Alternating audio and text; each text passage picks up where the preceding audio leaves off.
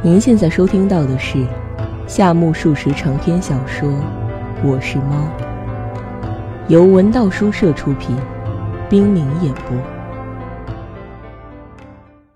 我是猫，第十三集。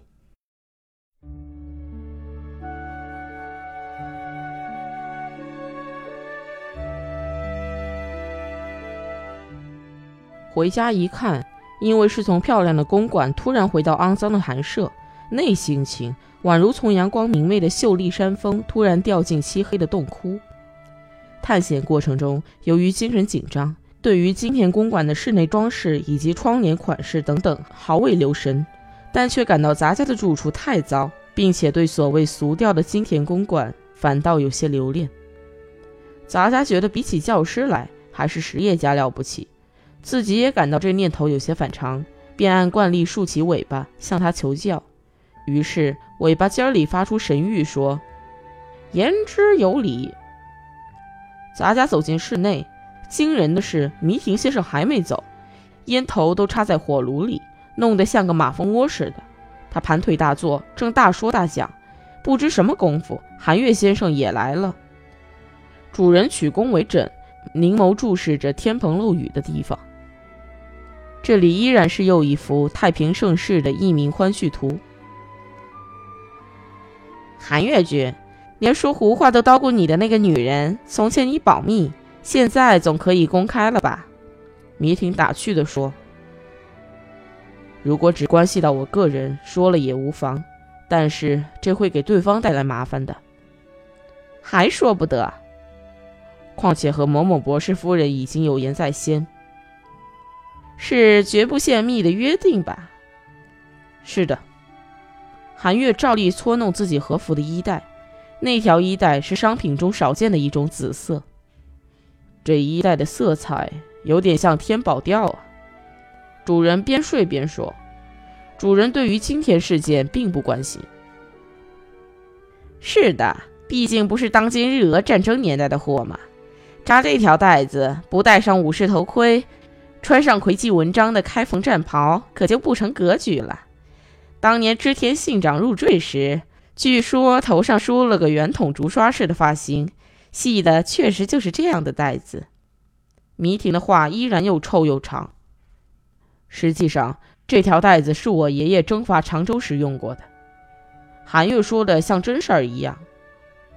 是时候了，捐给博物馆如何？您可是吊颈力学的演说家，力学士水岛寒月先生哟。如果打扮的像个过时的封建武将，那可有伤大雅呀。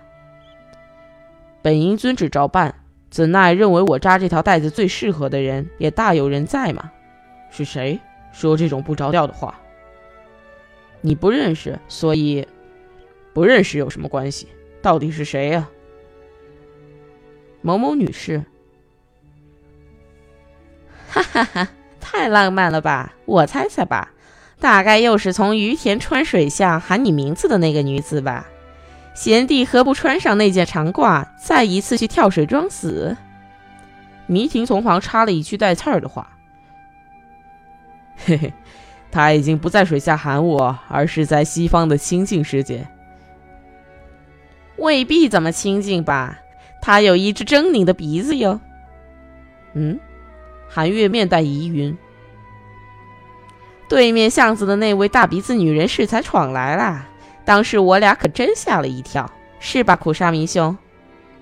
嗯，主人边躺着喝茶边说：“大鼻子是谁呀？”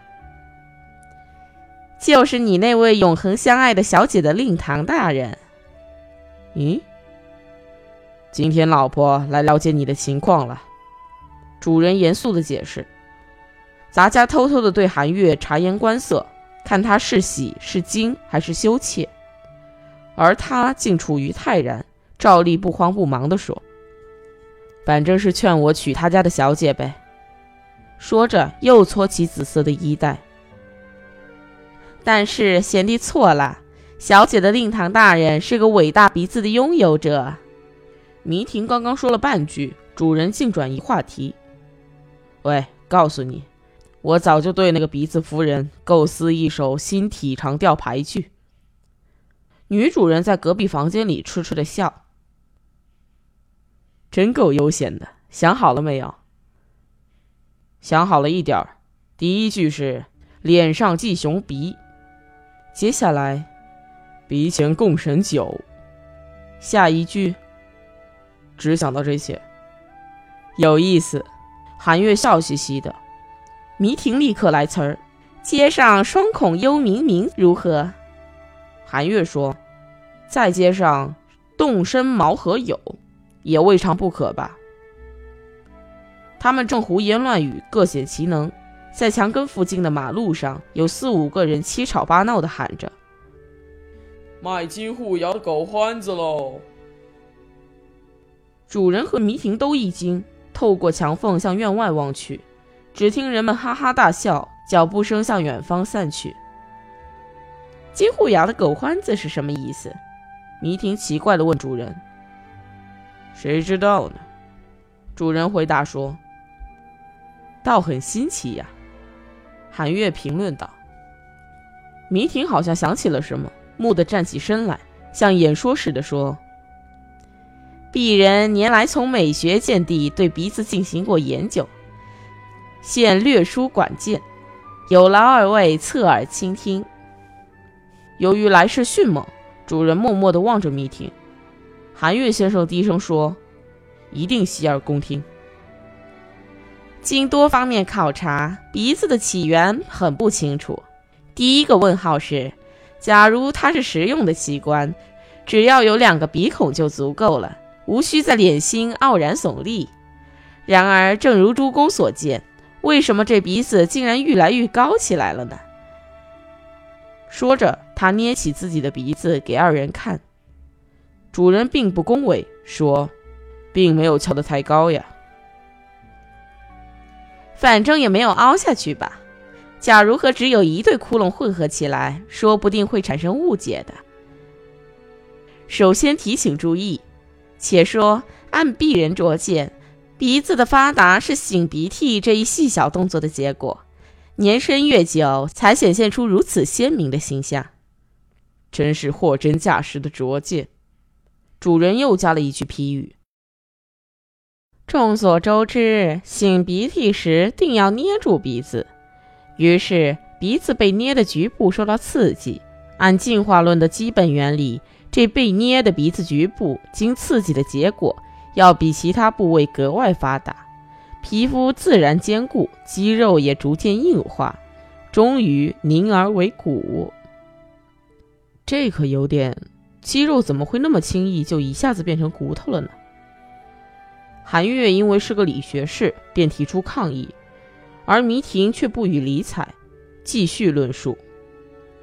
啊，您有疑问，这也难怪。不过事实胜于雄辩，确有这样的骨头，有什么办法？鼻骨已经形成，然而鼻涕还是要流的，鼻涕一流，非醒不成。由于这种影响，鼻骨的左右两侧被刮薄。变得又细又高，鼓了起来。这后果委实神奇，宛如滴水能穿石，佛顶自闪光，异香天来，恶臭畅流。于是鼻梁变得又高又硬。可你的鼻子却依然又肥又软呀。关于演说人鼻子的局部构造，为了回避自我辩护之嫌，有意识的避而不谈。下面转向二位介绍金田小姐的令堂大人，她的鼻子最发达、最伟大，堪称天下奇宝。韩月不禁喊道：“对呀，对呀。”不过事物一走极端，尽管依然不失其壮观，但总有些令人不敢接近。他的鼻梁是够雄伟的，然而稍有险峻之感。古人苏格拉底。戈德史密斯或是萨克雷等人的鼻子，从构造来说，不能说无可挑剔。然而，正是那些有瑕可指之处，才格外招人喜欢。所谓“鼻不在高，奇者为贵”，大概就是这个道理。俗语也说：“舍其名而求其实。”我认为，从美学价值来说，鄙人的鼻子最标准。韩月和主人嘿嘿的笑，迷婷也开心的笑了。且说书中道罢，迷婷接着说：“先生，道罢有点像说书人的用语，太俗气，请您免了吧。”韩月是在趁机报前仇。那就卸了妆，重新出场。嗯，以下想就鼻子与脸庞的比例略尽一言。假如孤立的单谈鼻子，那位令堂大人长了那么一只鼻子，走遍天下也毫无愧色。纵使在鞍马山开个展览会，也很可能获得头等奖。可悲的是，他的鼻子并不理睬口、眼等其他部位。是随心所欲长出来的。凯撒的鼻子无疑是非凡的。然而，如果用剪子将凯撒的鼻子剪掉，安在贵府的猫脸上，那将成何体统？打个比方吧，在猫额那个小小的地盘上，巍然耸立个英雄的鼻塔，这宛如棋盘上摆了个奈良寺的大佛像，比例极其失调。我想。定会丧失其美学价值的。金田夫人的鼻峰和凯撒同样，一定是英姿飒爽，拔地而起。然而，环绕在鼻峰周围的面部却将如何？当然，不至于像贵府的猫脸那么面目可憎，但也会像患癫痫症的丑妇，眉横八字，气眼高调，这是事实。列位，这怎能不令人蔚然叹曰？有其面，必有其鼻呢。当迷婷的话稍一中断时，忽听房后有人说：“还在弹鼻子呢，多么顽固呀！”主人通知迷婷，迷婷却又开始演讲。在意料不到的背阴处发现新的异性旁听者，这是演说家的崇高荣誉。尤其莺声燕语，给枯燥的讲坛平添一丝风韵。真是梦想不到的福气。本应尽力讲得通俗些，以期不负佳人淑女的光顾，但因下文涉及力学问题，自然女士小姐们说不定会听不懂的，那就请多多包涵了。韩月听到“力学”一词，又痴痴地笑起来。我想证明的是，这张脸和这只鼻子终究势不两立。违背了蔡新的黄金律，可以严格的用力学公式来给列位演算一遍。请允许我首先以 h 代表鼻高，以 a 代表鼻与脸平面交叉的角度，w 自然代表鼻的重量。怎么样？大致懂吧？懂个屁！主人说：“韩月兄呢？我也敬谢不敏哟。”这太惨了，苦沙弥还情有可原，而你是个理学士嘛？这条公式是我这场演说中的灵魂，如果删掉，讲过的就全部毫无意义了。啊，没办法，略去公式，只谈结论吧。有结论吗？主人惊讶地问。当然有的，没有结论的演说犹如没有水果的西餐，好吧？二位仔细听着，下文就是结论了。且说上述公式，如果参照威尔孝、魏斯曼诸家的学说，当然不能否认鼻子是先天的形体遗传，而伴同其形体所产生的精神现象，纵然已有有力学说认为是后天之物，并非遗传，但是不可否认，在某种程度上要受遗传影响，这是必然的结果。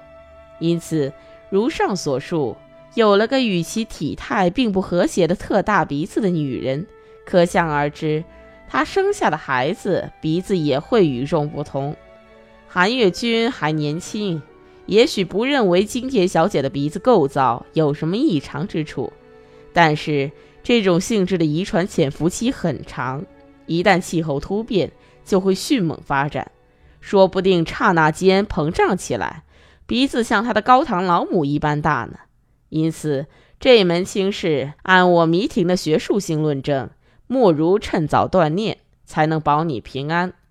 这一点，不仅这家主人，就连睡在那边的猫怪大仙也不会反对的吧？主人翻身坐起，非常热情地强调说：“那是自然，那种娘们的女儿谁要？韩月要不得的。”杂家为了聊表赞同之意，也喵喵地叫了两声。韩月并不疾言厉色地说：“既然二位老兄有鉴于此，我死了这条心也未尝不可。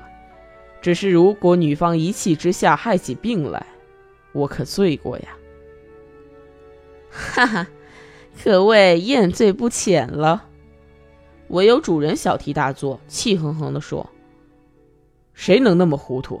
那个骚货！”他的女儿肯定不是什么好玩意儿，初来乍到就给我难看，傲慢的东西。这时，三四个人又在墙根下发出哈哈大笑声。一个说：“真是个狂妄的蠢货。”另一个说：“幻想住个大房子吧。”有一个大声说：“可怜，再怎么神气，也在家是老虎，出门是豆腐。”主人跑到檐廊下，不甘示弱地吼叫道：“别吵了，干嘛偏到我家墙根来？”